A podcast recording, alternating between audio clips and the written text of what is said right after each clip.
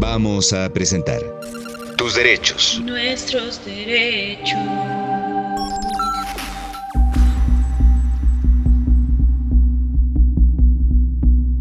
Hola Bolivia, ¿cómo están?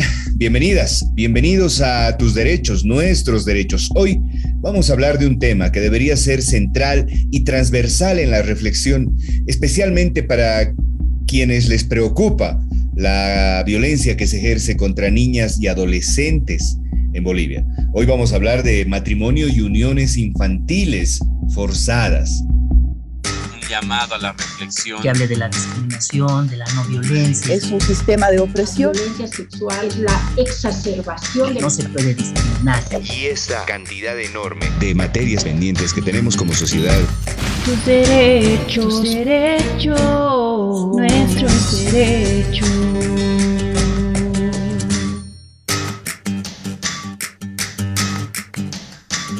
Un problema social de notoria relevancia son estos matrimonios y uniones tempranas forzadas de niñas y adolescentes. En el informe sobre el estudio de matrimonio y uniones forzadas de niñas en Bolivia, presentado por Plan Internacional, nos muestra que además el volumen de niñas unidas podría ser mayor y existen evidencias que la prevalencia de matrimonios tempranos es muy elevada en Bolivia. En contextos rurales, poblacionales, indígenas, las mujeres inician sus relaciones eh, coitales sexuales a más temprana edad que en los contextos urbanos. Otros factores eh, son el menor nivel de ingresos y escolaridad y el mayor nivel de pobreza que se vive en las áreas rurales. La mayoría de los embarazos adolescentes ocurren en estratos socioeconómicos bajos y de vulnerabilidad, en los que las madres adolescentes muestran mayor riesgo reproductivo al contar ya con más de un embarazo por no acceder a métodos anticonceptivos. Varios de los casos de matrimonios y uniones tempradas forzadas de niñas y adolescentes ocurren debido al embarazo de esta población, independientemente de las circunstancias en las que sucede el embarazo, lo que implica que se acuerda o se tranza el matrimonio inclusive en casos de violaciones o estupro por lo que las valoraciones y normativas sociales pueden llegar a estar por encima de hechos de violencia sexual y de género. Además, existe demora en la aprobación formal, distribución y puesta en práctica de un plan estratégico nacional de salud sexual y salud reproductiva que estaba enmarcado entre el 2016 y el 2020. Ello dificulta el avance de estos derechos desde una mirada estructural y programática nuestros panelistas. Para hablar de esta problemática, hemos invitado a dos personalidades que son centrales eh, y que tienen mucha visibilidad a nivel nacional en este tema.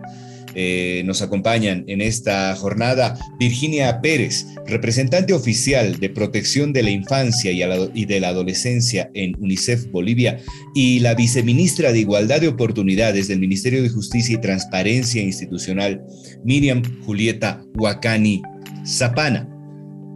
Quiero saludar de verdad a estas dos personalidades y agradecerles que sean parte de este debate. Comenzamos. Debate. Bien, tus derechos, nuestros derechos. Hoy estamos hablando de matrimonio y uniones infantiles forzadas. Quiero saludar de verdad con especial afecto a Virginia Pérez, representante oficial de protección de la infancia y adolescencia en UNICEF Bolivia. Virginia, muchísimas gracias. ¿Cómo estás? Bienvenida. Muchísimas gracias, Ángela. Es siempre un gusto estar contigo y como siempre, gracias por los espacios que creas para poder hablar de niñez y de los problemas de la niñez y la adolescencia en Bolivia. Bien, ya estamos en comunicación con la viceministra de Igualdad de Oportunidades del Ministerio de Justicia y Transparencia Institucional, Miriam Julieta Huacani Zapana. Viceministra, ¿cómo está? Bienvenida. Muchísimas gracias por aceptar esta entrevista. Muchas gracias, Ángel. También saludar a través del programa a toda la población boliviana. No, otra vez, creo que ya somos caseros. Ya somos caseros, viceministra, y eso es bueno para hablar además de estos temas y que la comunidad esté informada. Viceministra, ¿cuáles son sus primeras valoraciones en torno a este tema, matrimonios y uniones infantiles forzadas en Bolivia? Eh, bien, eh, Ángel, este tema es eh, muy poco hablado, muy poco visibilizado. Sin embargo, los matrimonios y uniones infantiles forzadas, pues también se constituyen una pandemia invisible a nivel mundial, no solo en nuestro estado, ¿no? Entonces las niñas y las adolescentes cada vez más están expuestas a, a los matrimonios y uniones infantiles forzadas. Este también se constituye eh, en un factor de vulneración de sus derechos, de eh, coartar el libre ejercicio eh, para su óptimo desarrollo eh, y más aún en algunos lugares de las comunidades, ¿no? Todavía no se, no se eh, alerta esta problemática y se ve como algo normal, se ve como, como un matrimonio que debe asumir de manera forzada la niña o la adolescente, ¿no? Entonces es importante hablar de estos temas y esta situación hace que se agrave también la situación de las niñas eh, durante su desarrollo, ¿no? Como una primera aproximación que realmente es importante para darle contexto a esta conversación que vamos a sostener, ¿cuáles son tus primeras consideraciones en relación a la importancia de abordar no solamente desde instancias del Estado, sino también de la sociedad civil y de la sociedad en general el, el tema de matrimonio y uniones infantiles forzadas? Bueno, es, es un tema gravísimo, creo que desde cualquier punto de vista del que lo analicemos, desde el punto de vista de la salud de la niña y del adolescente, por supuestísimo, desde el punto de vista de, todos los, los, derechos que se van a ver truncados, eh, del desarrollo posterior de esta niña, esta adolescente, pero es que tiene también un impacto en toda la sociedad. Toda la sociedad se ve perjudicada cuando eh, en un país como Bolivia tenemos eh, casi 50 mil casos de embarazos en adolescentes que se dieron en el 2019.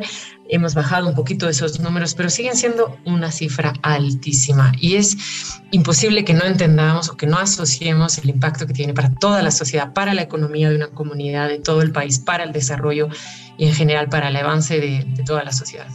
Ahora, viceministra, los matrimonios o uniones forzadas infantiles en Bolivia se desprenden directamente como consecuencia de actos de violencia o abuso sexual y no de contratos económicos como en otros países? Podríamos decir que en una medida sí, ¿no? Eh, muchos, muchos matrimonios o uniones infantiles, pues se da a raíz de eh, alguna violación que, que ocurre, ¿no? O algún factor que determine esta situación.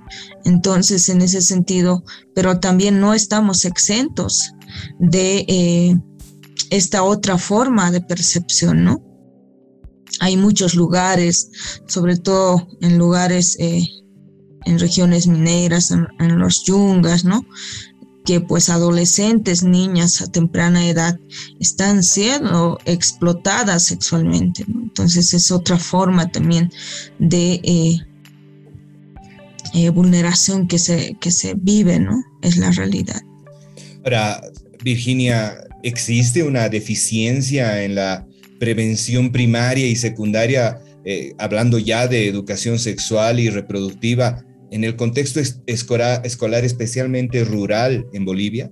Bueno, cuando consideramos que, que en menos del 10% de, de, las adolescentes en edad reproductiva eh, utilizan algún método conceptivo, conocen cuáles son estos métodos a su alcance o, tienen acceso eh, a, poderlos obtener, evidentemente sí hay un problema, estamos, estamos fallando en cuanto a la prevención, en cuanto a la educación que estamos dando a nuestros y nuestras adolescentes, no solo a ellas, eh, pero tam también en, los servicios, ¿no? en el acceso que puedan tener a información y a métodos anticonceptivos. Bien, eh, recogiendo esto último que dices, ¿a qué se puede atribuir eh, las falencias y retrasos de acciones estratégicas frente a esta problemática que está afectando a, desde luego, muchísimas niñas y adolescentes en el país? Ah, hay, muchos, hay muchos factores ¿no? que contribuyen a, que eh, nuestras y nuestros adolescentes no estén mejor preparados para, para prevenir un embarazo o una unión eh, temprana o forzada, como decías, pero fundamentalmente hay muchos tabús todavía alrededor de lo que es la educación sexual.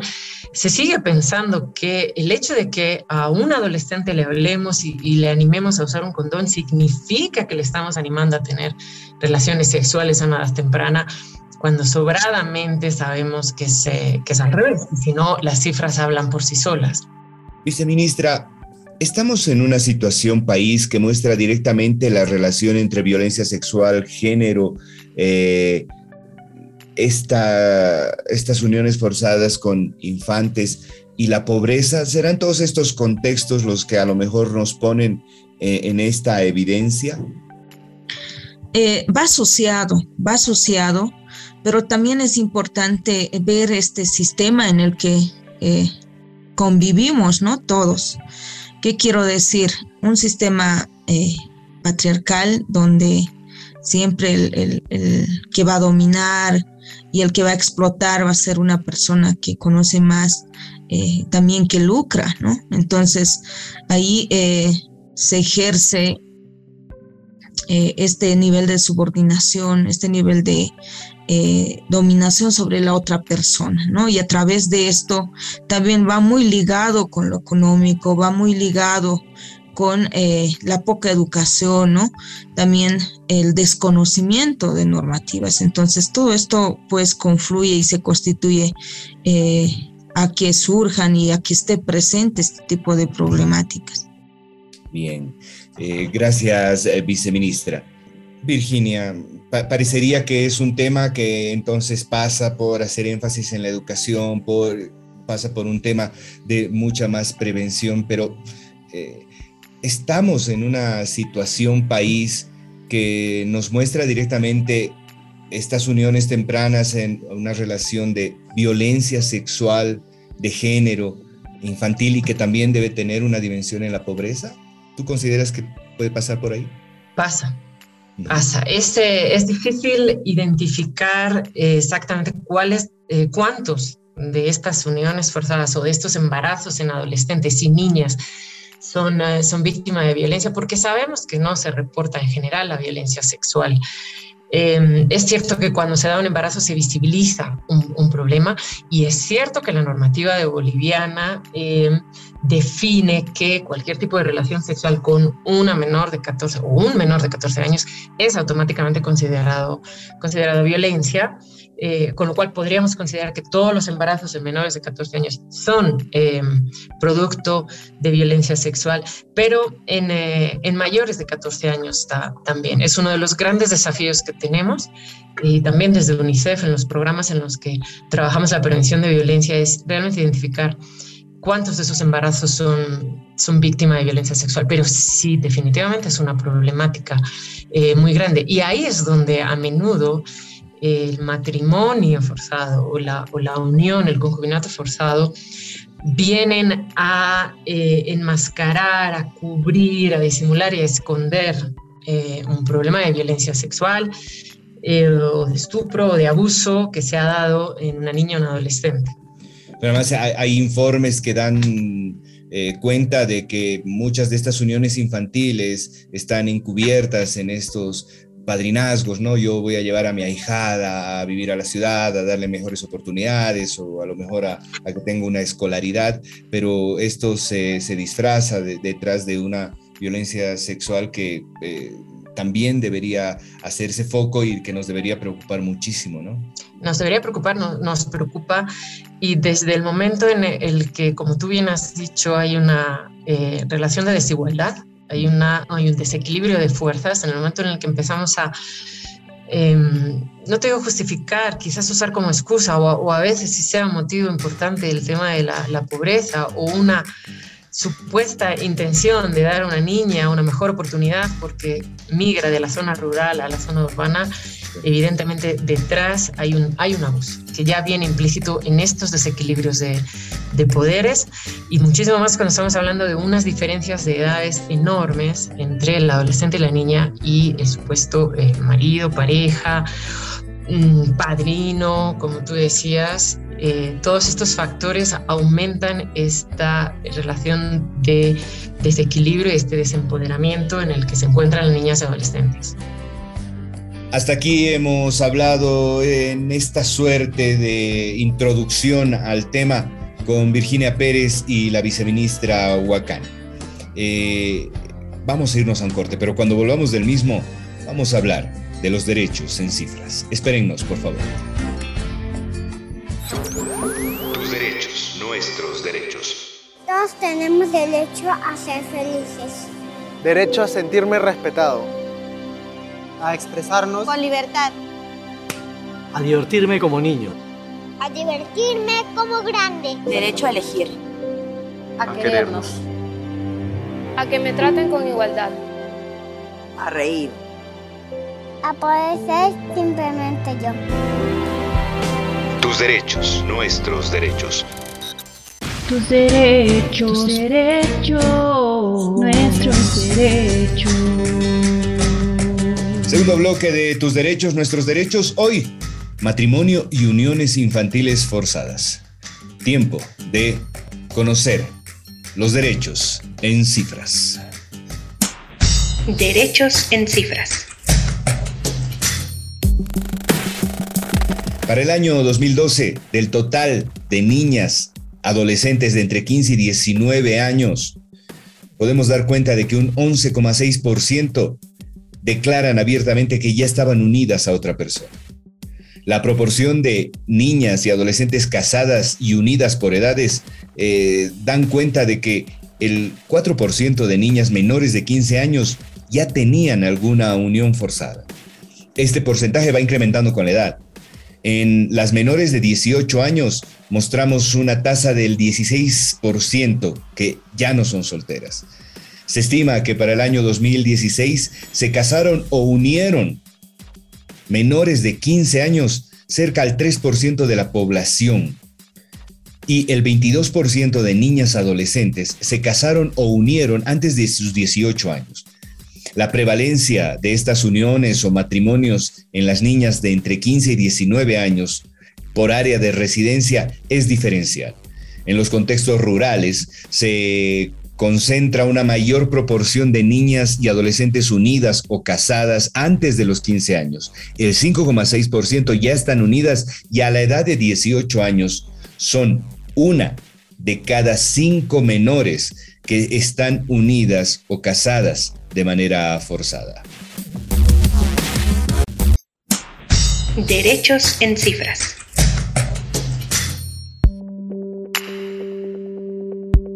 Segunda parte del debate. En esta parte del programa vamos a analizar puntos claves de esta temática, cómo avanzamos como país, cómo está la legislación y el estado actual de esta problemática. Continuamos con este debate eh, que estamos llevando adelante junto a Virginia Pérez y Miriam Huacani. Viceministra, aún estamos verdaderamente lejos de ser un país libre de violencia de género, considerando que esta problemática afecta directamente a las niñas y adolescentes como algo que quizás eh, está más bien eh, vislumbrado como una solución a la pobreza o a las valoraciones sociales negativas, ¿no? Eh, es una lucha de cada día y creo que es importante también la participación de la sociedad civil y de, desde las diferentes instituciones para luchar contra la violencia. Por ejemplo, según los datos del, INE, en la gestión 2019 se han reportado a nivel nacional 6.167 casos de violencia física y sexual que han sido atendidas en diferentes establecimientos de salud, de los cuales, de esta cifra, eh, una mayoría han sufrido las mujeres, es decir, el 86%, y eh, frente al 14% de varones. Entonces, esta cifra nos hace notar que eh, de esta cifra del 86% que han sufrido eh, la violencia física y sexual, las mujeres, pues el 7% eh, han sido niñas y niños menores de 10 años. entonces esto nos hace notar una tendencia a que nuestra población tiene esta problemática aún presente.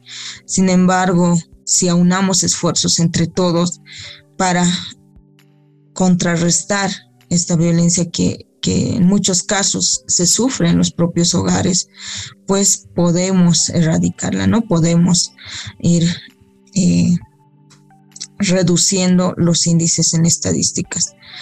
Actualmente, en el 2021, los datos de la Fiscalía General del Estado nos han arrojado un dato total de 83 casos de, delitos de violación a infantes, niñas, niños y adolescentes, ¿no? Considerando a nivel nacional como un tercer delito con mayor incidencia, el cual también representa un 38.8% del total de los delitos contra la libertad sexual que han sido registrados durante esta gestión por la Fiscalía. Entonces esto nos tiene que realmente llamar la atención y decir que este tipo de delitos no son normalizados y no deben normalizarse. Nos tiene que llamar la atención a todos porque depende, la vida del niño, de la niña, el desarrollo depende de nosotros.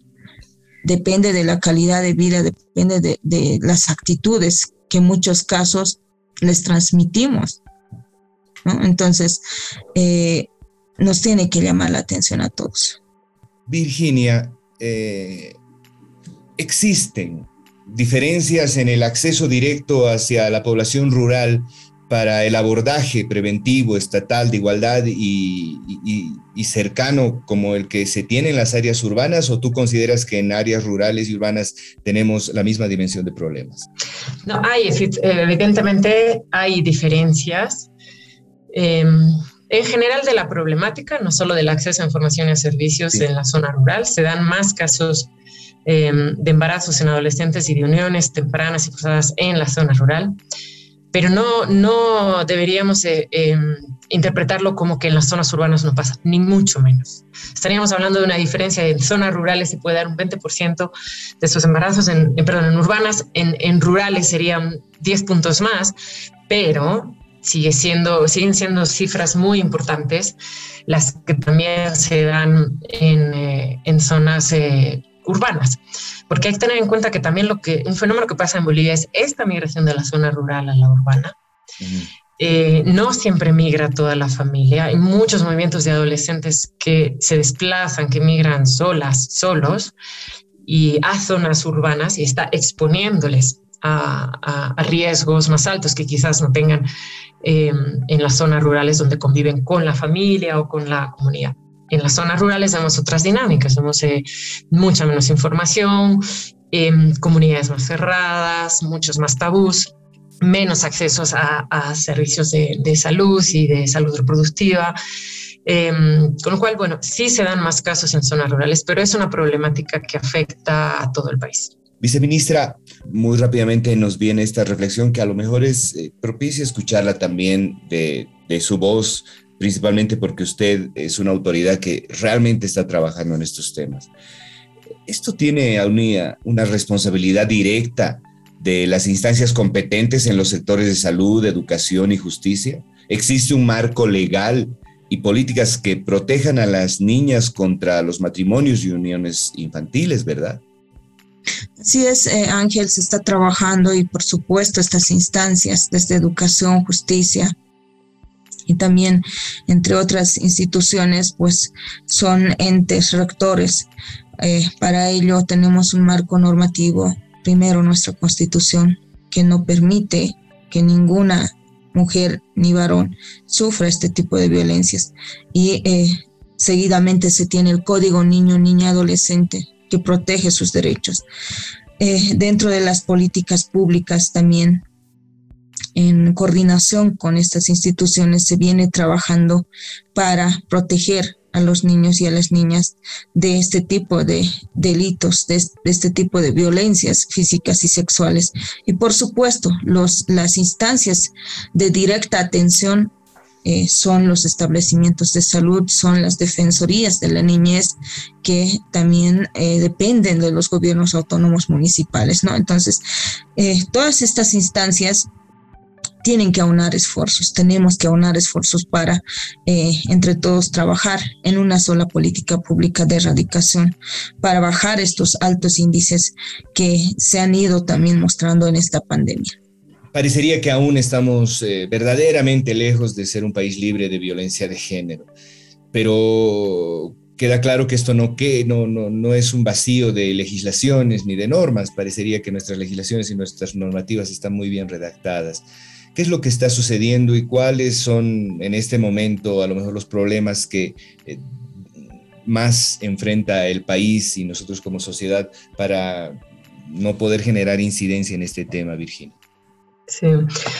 Bueno, diría que, quizás son tres cosas em, donde deberíamos insistir o que nos están fallando, tres, tres factores que nos acercarían al éxito y nos alejarían, como bien dices tú, em, de, considerarnos un país libre de violencia. Estamos muy lejos, evidentemente. Em, toda normativa para ser aplicada e implementada efectivamente necesita recursos. Y sabemos que es uno uno em, de, los desafíos en, Bolivia es el acompañar con, implementación a nivel municipal, a nivel comunitario, toda esta normativa, eh, que sí es una buena normativa en general, no, no, es el, gran problema de Bolivia. Mm. Em, prevenir el embarazo requiere llegar a todas y a todos los, los adolescentes, requiere una inversión intensiva en campañas de formación en campañas de prevención, en campañas de educación. Eh, pero además es que no solo son los adolescentes los que toman una decisión o no, están muy influidos por su contexto, por, por la escuela, por los pares, por los padres, por la comunidad, por la religión, por la iglesia. Si no nos unimos todos en mandar el mismo mensaje, lo que, lo que creamos es que se llama una disonancia cognitiva en los adolescentes, de por aquí me dicen A, por allí me dicen B, ¿qué hago? No? Em, que, y al final eh, acabamos tomando decisiones basadas en, aquello que es lo que más nos presiona o lo que tenemos más, más cerca alrededor. Entonces es importantísimo que todos los actores de la, de la sociedad o todos aquellos que tenemos un rol que jugar en, en las decisiones de los adolescentes tengamos un mensaje común y, y, coherente y además basado en, en evidencias, como siempre. ¿no? Y, luego, bueno, pues el acceso a, servicios de salud reproductiva es fundamental. O sea, podemos mandar todos el mismo mensaje a los adolescentes y podemos decirles así se previene un embarazo. Si no tienen acceso a métodos anticonceptivos, eh, a información de, calidad, a alguien a quien preguntar en algún momento dado y que sea un alguien eh, confiable, que sea un personal de, salud, eh, entonces no, no estamos avanzando nada con mandar simplemente información, ¿no? Tenemos que tener em, la información, la actitud, pero luego los, los recursos, los servicios para poner en práctica nuestras buenas decisiones, por así decirlo. Virginia, has tocado un tema que es eh, transversal en el abordaje de este tipo de temas y es que también, eh, más allá de una sociedad que demanda democracia, más allá de una sociedad que habla muy seguido del ejercicio de derechos, también al momento de ejercitarlos o al momento de reclamarlos, tiene un cruce con eh, temas que tienen que ver con religión, con fe, con una sociedad que al final parece muy conservadora. ¿Dónde crees que se genera esto? Eh, ¿Se genera al no garantizarnos un Estado laico? ¿Se genera en la falta de educación? ¿Se genera en una participación de los medios de comunicación que a lo mejor no amplificamos la dimensión de lo que significa el ejercicio pleno de derechos? Un poco de todo, diría yo. Ángel, eh, obviamente los medios de comunicación tienen un, papel importantísimo que, que jugar, aunque aunque ya sabemos que también la manera de comunicar está cambiando mucho. a lo mejor tú, Ángel, te esfuerzas en mandar un mensaje y tienes 20 youtubers por detrás a los que los chicos siguen eh, que están mandando el, contrario. O al revés, a lo mejor son nuestra esperanza, ¿no? Porque... Eh, si yo sigo a un youtuber que está en España o en Miami, eh, quizás tenga menos censura que, que, los propios medios de comunicación de cualquier, cualquier país en el, en el que estemos. Eh, no queda duda que Bolivia es un país conservador. Eh, hace dos años se, llevó a cabo la, encuesta de valores, que es una encuesta que se lleva a cabo en, todos los países que quieren llevarla a cabo en, en, el, en el, mundo. Y, y, yo recuerdo cuando se presentó en el 2018 esa encuesta de valores, en muchos de estos valores, en muchas de las preguntas, Bolivia salía al ladito de Jordania, que es el país árabe más conservador de Oriente Medio. Eh, una cosa que me llamó enormemente la atención de aquella encuesta, y, vamos a ver si la reubicamos para sacar algunos datos interesantes, es que los jóvenes bolivianos son tan o más conservadores que sus padres. ¿Qué está pasando para que los jóvenes bolivianos, que la juventud en cualquier país es siempre la innovadora, la que transgrede, la que tiene nuevas ideas, la, la, que se opone a sus papás y la que quiere cambiar las cosas? ¿Y qué pasa para que en Bolivia estemos eh, creando un, una, una, sociedad de, jóvenes tan conservadores? No, no tienen acceso a información. Eh, no tienen acceso a, una educación innovadora porque viven en zonas remotas. Eso sí tendríamos que, que analizar, ¿no? Cómo educamos a, a, nuestros adolescentes, a nuestros jóvenes, de una manera en la que, en la que eh, las, no, no decir las, las costumbres son buenas, no es que queramos cambiar las costumbres, sino que eh, la, el conservadurismo, así decirlo, se mantenga férreo sin, eh, sin abrirse a esa manera en la que cada sociedad se abre de ir adaptando unas costumbres sin perderlas, pero a, a los nuevos tiempos que corren. Sí. Esa sería una importante reflexión. Virginia, me has dejado el miedito que sean estos jóvenes que están absolutamente desalentados por las instituciones de su país, que han dejado de creer en la democracia, que han dejado de creer en que sus representantes políticos eh, verdaderamente los representan. Ojalá no vaya por ahí, porque tampoco es que quiero dar un juicio de valor en este sentido, ni tampoco eh, es el espacio para hacerlo, pero sí, te escucho y, y me da mucho más la sensación de que ese joven que normalmente es transgresor, que normalmente es innovador, pues también puede estar reflexionando y viendo que eh, en su país se hacen tantas cosas en contrarruta que a lo mejor desconfío de todo, ¿no? Y, y sería una pena que sea así, pero nada, es una, es una conclusión y es una, un criterio completamente mío. Muchísimas gracias de verdad a Virginia Pérez y a Miriam Wakani. Eh, vamos a irnos al segundo corte. Cuando volvamos, vamos a tener una entrevista especial que de verdad agradecemos y que nos va a dar mayores contextos en relación a matrimonios y uniones infantiles forzadas. Por favor, espérenos. Tus derechos, nuestros derechos. Todos tenemos derecho a ser felices.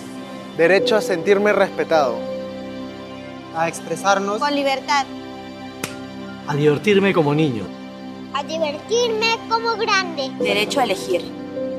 A, a querernos. querernos a que me traten con igualdad. A reír. A poder ser simplemente yo. Tus derechos, nuestros derechos. Tus derechos, Tus derechos, nuestros derechos. Bien, eh, vamos a continuar con el programa. Hoy estamos hablando de matrimonio y uniones infantiles forzadas. Plan Internacional ha realizado una investigación a profundidad en relación a este tema, pero además es desde luego una voz autorizada el que podamos consultar a esta institución en relación a esta problemática. Quiero darle la bienvenida a Miguel Becerra, representante de Plan Internacional en Bolivia. La entrevista. La entrevista. Miguel, ¿cómo estás? Bienvenido. Muy buenos días. Gracias de verdad por aceptar esta invitación. Buen día, buen día Ángel, buen día a toda la audiencia. A ver Miguel, hablemos hoy de matrimonio y uniones infantiles forzadas. A partir de un informe que ustedes han presentado en plan internacional, ¿cuáles son tus primeras eh, reflexiones en relación a este tema? Sí, mira, yo creo que primero que hay que reconocer que lamentablemente en nuestro país existe muy poca información respecto al tema de eh, matrimonios infantiles y uniones tempranas forzadas. Esa es la categoría de, de analítica que hemos utilizado en plan internacional en articulación con el Fondo de Población de las Naciones Unidas en la región. Y frente a ese contexto, ¿por qué hay poca información o no hay mucha o no hay nada? Lamentablemente, en nuestro país hay una naturalización de esta situación de violencia finalmente cometida contra las niñas y adolescentes.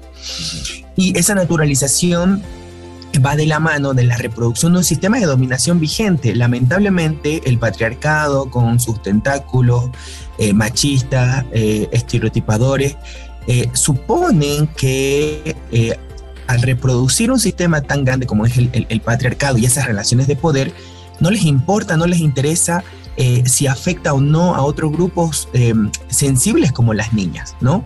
Lo importante es reproducir la situación de eh, vulneración, básicamente, que son cometidas contra estas niñas, ¿no? En el área rural del país, lamentablemente, se reproducen con mucha más fuerza, porque justamente existe esta lógica de creer que el cuerpo de otra persona te pertenece, ¿no? Y cotidianamente ese cuerpo que crees que te pertenece, eh, cotidianamente tiene otras condiciones de desventajas, ¿no?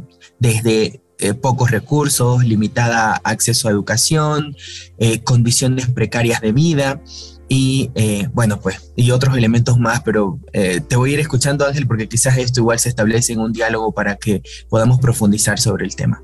Sí, la verdad es que la población o lo invisibiliza o no lo quiere ver y el hecho es que el tema al final del día no está en la agenda pública y está sucediendo y hoy sigue sucediendo y lo que pasaba antes eh, enmascarado en el padrinazgo, ¿no? Así mi ahijada la llevo a la ciudad a que tenga mejores oportunidades, a que tenga una buena escolaridad eh, o dentro de las comunidades que también pasa esto y un poco por eh, ocultar el tema o por de alguna manera, como tú lo decías, eh, garantizarle alguna suerte de contexto más ventajoso a, la niña o a la adolescente, se están empezando a dar estos temas. ¿Cuáles deberían ser los programas? ¿Desde dónde se debería generar la posibilidad de que este tema esté en la agenda pública, esté en la agenda de las autoridades y que definitivamente se pueda incidir en él? Sí, mira, yo solo un tema para aportar a lo que decías como comentario. Eh, cualquiera diría que en pleno siglo XXI no tenemos situaciones eh, que, la, que el feudalismo nos dejó, pero lamentablemente la servidumbre costumbrista sigue vigente en, las, en diferentes zonas del país. Nosotros como organización, en asocios con otros colectivos, hemos eh, indagado sobre este tema y lamentablemente justo la, reproducción de las uniones tempranas, forzadas y matrimonios infantiles tiene un vínculo con esto de, creer que em, el mejorar condiciones de vida significa que eh, tu familia negocie, ¿no es cierto?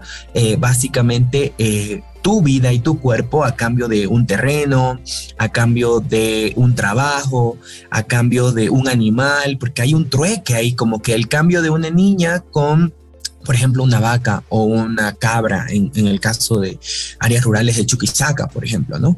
Eh, ¿Qué se puede hacer, Ángel? En realidad, primero eh, necesitamos tener mucho, mucha más evidencia de esto que estamos conversando. Nosotros como organización, en coordinación con el UNPA, hicimos este estudio eh, sobre uniones em, tempranas forzadas y matrimonios infantiles y eh, yo sé que igual eh, necesitamos fortalecer con mayor información em, y, también ir, ir revisando un poco algunos datos importantes ¿no? que nos da el, mismo proceso de, de buscar información en coordinación con la mesa de mortalidad materna infantil estamos ahí avanzando algunos elementos, pero solo como dato, se estima que hasta el 2019 hemos tenido 32.344 adolescentes que se casaron o se unieron antes de los 15 años. Entonces es un dato muy alarmante y si a eso le añadimos datos vigentes, por ejemplo, del año 2020 vinculados a embarazo adolescente, en el año 2020 se registraron seis embarazos por día en niñas y adolescentes menores de 15 años. Entonces, estos no son datos nuestros, son datos oficiales del Servicio Nacional de Información en Salud y Vigilancia Epidemiológica. Entonces, no lo decimos nosotros, simplemente lo que hacemos es eh, más o menos como que acercarnos a esa realidad. Y en este primer trimestre del 2021, tenemos más de 22 mil embarazos en adolescentes y jóvenes menores de 19 años. Entonces, estas cifras nos tienen que llamar la atención porque eh, estos datos tienen un antecedente vinculado si no es violencia sexual, la gran mayoría están vinculadas a uniones tempranas, ¿no? Embarazos no deseados, decimos por eso. ¿Qué se puede hacer? Y te respondo un poco a tu pregunta. Em, desde Plan Internacional planteamos una estrategia de trabajo articulada integral. Eh, primero, trabajar con quienes son las sujetas de derecho, en este caso las niñas y adolescentes. ¿Y qué hacer con ellas? Promover y fortalecer su capacidad de agencia, es decir, el derecho a decidir que tienen sobre su cuerpo, que accedan a información real, que eh, el Estado les brinde un abanico de posibilidades de todo lo que pueden hacer, por ejemplo, el abanico que pueda tener una niña que sale del colegio, y que si bien puede ser que sea compleja su situación económica, el derecho a la educación no lo podemos perder. Lamentablemente en pandemia se agudizó mucho la pobreza y eh, las familias han tenido que decidir a quién iba, quién llevaba, quién iba al colegio y quién no. Entonces, y, ahí lamentablemente nuestra sociedad tan machista en su gran mayoría priorizaba a los compañeros hombres y no a las mujeres, por un tema de que, ay, no, es que es mujercita, hay que cuidarla, su seguridad eso no necesariamente cuando estamos en una sociedad de entrada tan insegura para hombres y para mujeres, obviamente, pero para las mujeres mucho más. Pero el tema no es ese, sino cómo le quitas el derecho a la educación por un tema que tiene que ver con condiciones, posibilidades y a su vez también el hecho de que, claro, como es mujercita, creemos que no puede salir adelante, que mejor se quede en el espacio privado, ¿no? Que es la casa, que es la cocina. Entonces, eh, el primer elemento es ese, Ángel, trabajar directamente con ellas, nosotros desde Plan promovemos escuelas de formación política para niñas y adolescentes que se llaman escuelas de liderazgo. Y en estas escuelas empezamos hablando desde su identidad, desde reconocerse como mujeres indígenas, como adolescentes que viven en el área rural y a partir de ahí trabajar eh, la lógica de cómo ellas pueden acercarse eh, a su entorno, a su familia, hablar abiertamente del tema, de tema de su sexualidad, de su cuerpo, de su decisión, acceder a mayor información. Para nosotros es un proceso que dura mucho tiempo, no es corto, porque lamentablemente el cambio de actitudes, comportamientos, habilidades, eh, no se lo adquiere de la noche a la mañana, es un proceso. Entonces, tenemos ese primer eh, grupo de trabajo que son las niñas mismas, que en este caso son las sujetas de derecho. Segundo grupo de trabajo para promover una acción transformadora de género, le decimos desde plan internacional, el trabajar con la comunidad, con el entorno de esa niña, niño, adolescente, en este caso de las adolescentes y las niñas que están propensas a, los matrimonios infantiles o, las unidades tempranas forzadas. Eh, ahí el entorno necesita ser aliado de esta niñez. ¿No? Y para ser aliado necesitamos trabajar diálogos intergeneracionales, promover el acercamiento. Lamentablemente nosotros hemos evidenciado, porque trabajamos en el área rural, eh, si antes un adolescente no tenía la posibilidad, ni el tiempo, ni, ni el momento de poder conversar con su mamá, con su papá, lamentablemente la pandemia agudizó mucho más eso porque las mamás, papás, la familia estaba preocupada en cómo hacer platita para llevar a la casa, ¿no?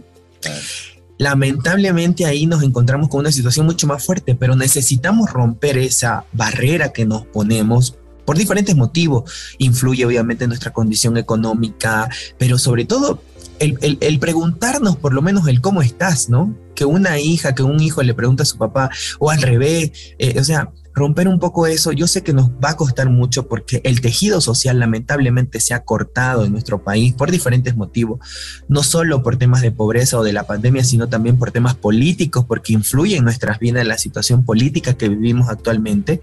Y eh, necesitamos articular ese trabajo con el entorno de estas niñas, que en este caso es la comunidad, madres y padres de familia. Y finalmente el tercer actor es el Estado. El Estado en todos sus niveles. A nivel local, a través de las defensorías de la niñez y adolescencia, los servicios legales integrales, fortalecer la capacidad técnica de estos equipos. Nosotros no nos podemos permitir, y perdón que saque este tema, Ángel, pero no podemos permitir que una niña de 11 años esté dando a luz a sus 11 años. O sea, no podemos permitirnos y ahí hay un gran vacío que tiene que ver con fortalecer capacidades porque si yo como servidora, servidor público, conozco eh, la normativa legal vigente en nuestro país y la aplico, yo no voy a permitirme que una niña sea vulnerada, ¿no? O sea, voy a, a ejercer justamente mi rol como como servidora y servidora del Estado, a nivel local en este caso, para garantizar que, por ejemplo, una niña no pueda em, continuar con un embarazo y, realmente se practique una interrupción legal del embarazo, que es, como su nombre lo dice, legal porque es una violación a sus derechos. E, y ahí necesitamos fortalecer capacidades, pero también necesitamos establecer un vínculo muy directo con otras instancias a nivel nacional. ¿Qué hace la Dirección de la Niñez, por ejemplo, a nivel nacional? ¿Cómo articulamos y fortalecemos su accionar a través de, un trabajo mancomunado? Y seguir apostando, aunque puede sonar muy cliché ahora, necesitamos seguir gestionando políticas de Estado mucho más transparentes y que vengan con recursos fortalecer las instancias del Estado, el Servicio Plurinacional de la Mujer, por ejemplo, eh, la, las Defensorías de la Niñez y Adolescencia a nivel local, eh, los servicios departamentales de salud que también tienen un vínculo con la violencia sexual porque son quienes captan un poco la información de, los municipios eh, y también con las direcciones a través del Ministerio de, todas las direcciones que tienen con niñez, con mujer, con juventudes, por ejemplo, con el Ministerio de Justicia, ¿no?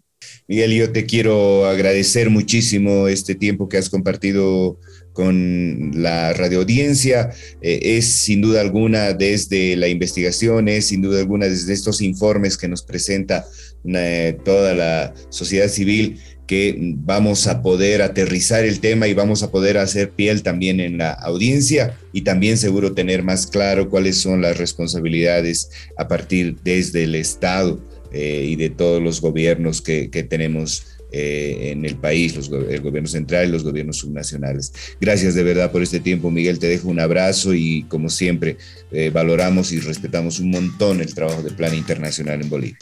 Gracias, Ángel. Un saludo para la audiencia. Agradecerle de verdad a Miguel Becerra todas las consideraciones que nos ha compartido. Desde luego era importante tener esta mirada que está eh, asentada a partir de la investigación y esto desde luego es absolutamente eh, sano y, pertinente. Vámonos un corte. Enseguida volvemos con eh, tus derechos, nuestros derechos. Hoy, matrimonio y uniones infantiles forzadas. Espérennos, por favor. Tus derechos, nuestros derechos. Es un derecho que el Estado garantice acceder a la salud, acceder a, métodos anticonceptivos, a decidir por su vida y también ser informado. Tus derechos, nuestros derechos. Tus derechos, tus derechos, nuestros derechos. Estamos comenzando ya la parte final de lo que es tus derechos, nuestros derechos. Por favor, saquemos Papel y lápiz. Saquemos papel y lápiz.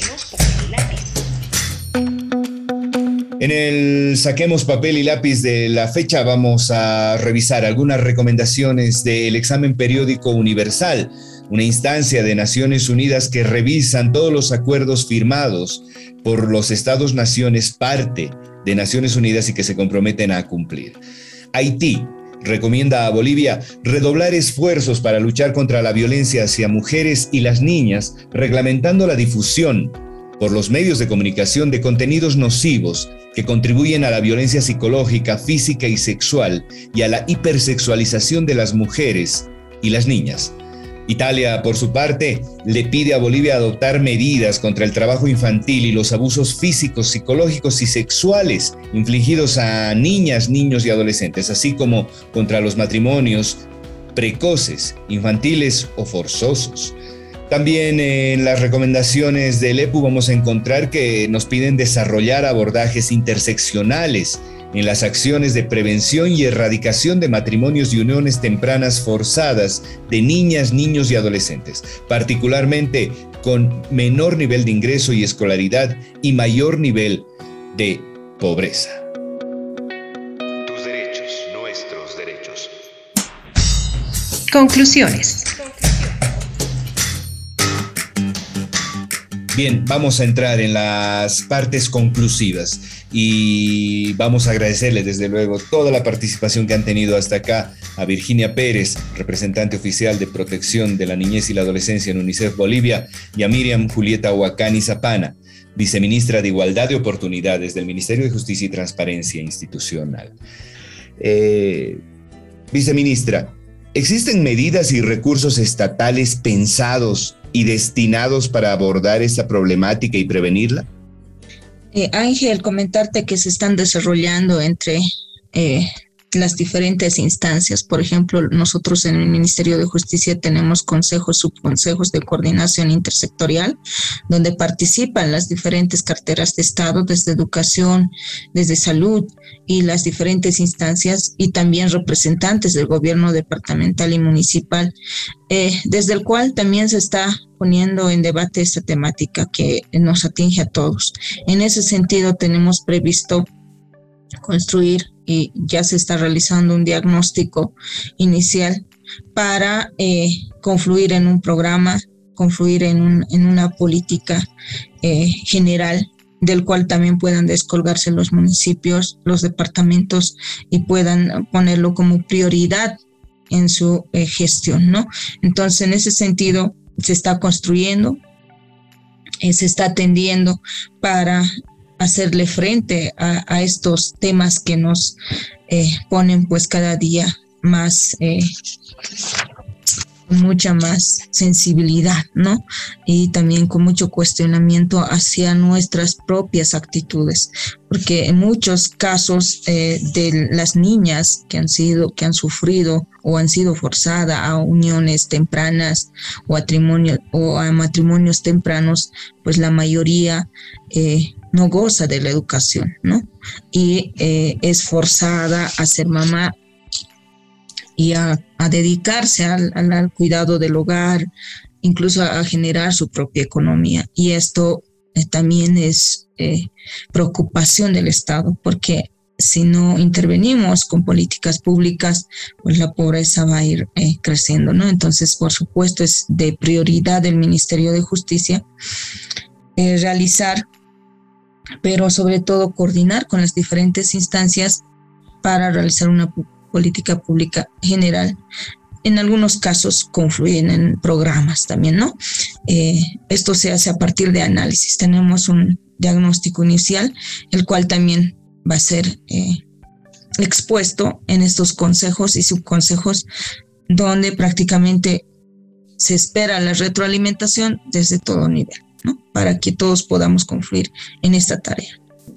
Virginia, Bolivia eh, se comprometió en el examen periódico universal a adoptar medidas contra los abusos físicos, psicológicos y sexuales infligidos a niñas, niños, adolescentes, así que así como contra los matrimonios y procesos infantiles forzosos. Esto parecería hoy una recomendación que debería asumir el Estado con muchísima más fuerza? ¿Tú crees que realmente se está abordando? ¿Está en agenda desde la mirada del trabajo que ustedes realizan? Es un asunto importantísimo. Eh, tenemos que trabajarlo con muchísima más fuerza. Eh, creo que recientemente los medios de comunicación nos han ayudado a visibilizar el, problema.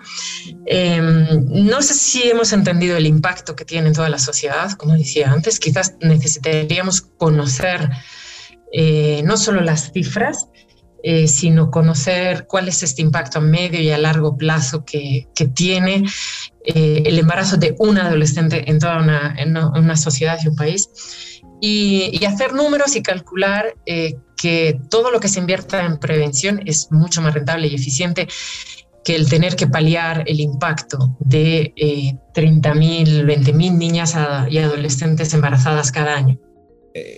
Queriendo abordar y redondear algunos temas, ¿Cuán cerca crees que estamos de considerar esta problemática prioritaria en las políticas de prevención y también en los ejercicios, en, hacer absolutamente operativas todas las legislaciones, todas las normativas que tenemos en el país? Bueno, si ves a los datos del, 2019, em, creo que son, em, estamos en el, en el top 10 de los países en la región con índices más altos de, embarazo adolescente e infantil en menos de 14 años. Creo que estamos además en el puesto octavo, con lo cual todavía estamos bastante, bastante lejos de tener eh, unas estrategias sólidas y claras sobre, sobre el papel. Hay iniciativas, eh, creo que desde el sector de educación se empiezan a abrir eh, muchas puertas y opciones para trabajar la temática dentro de, de las escuelas.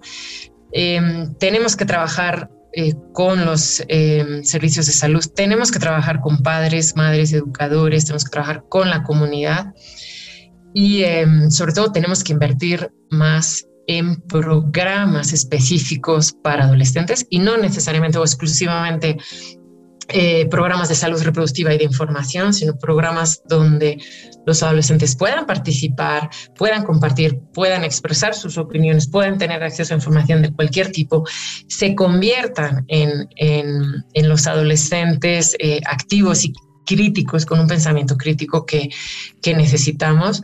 Em, hay departamentos que invierten más o menos, hay departamentos que saben específicamente que es un problema, como PAN, por ejemplo, donde sí hay una estrategia de prevención del, del, embarazo, pero necesitamos que esto sea a nivel nacional, que esté muy bien definida cuáles son eh, todas las acciones que hay que llevar a cabo para ser realmente eficientes y prevenir el embarazo adolescente con todas sus consecuencias también con sus causas, prevenir la violencia sexual en adolescentes como causa y prevenir las uniones forzadas como consecuencia. Eh, viceministra, eh, en la parte final quisiéramos conocer sus consideraciones finales, un mensaje que le pueda mandar a la población y a toda la sociedad civil que está trabajando en este tema eh, para realmente empezar a coordinar tareas. Los medios de comunicación también seguramente somos parte de esta tarea enorme que tiene que estar dirigida a eliminar en lo posible los matrimonios y las uniones infantiles forzadas.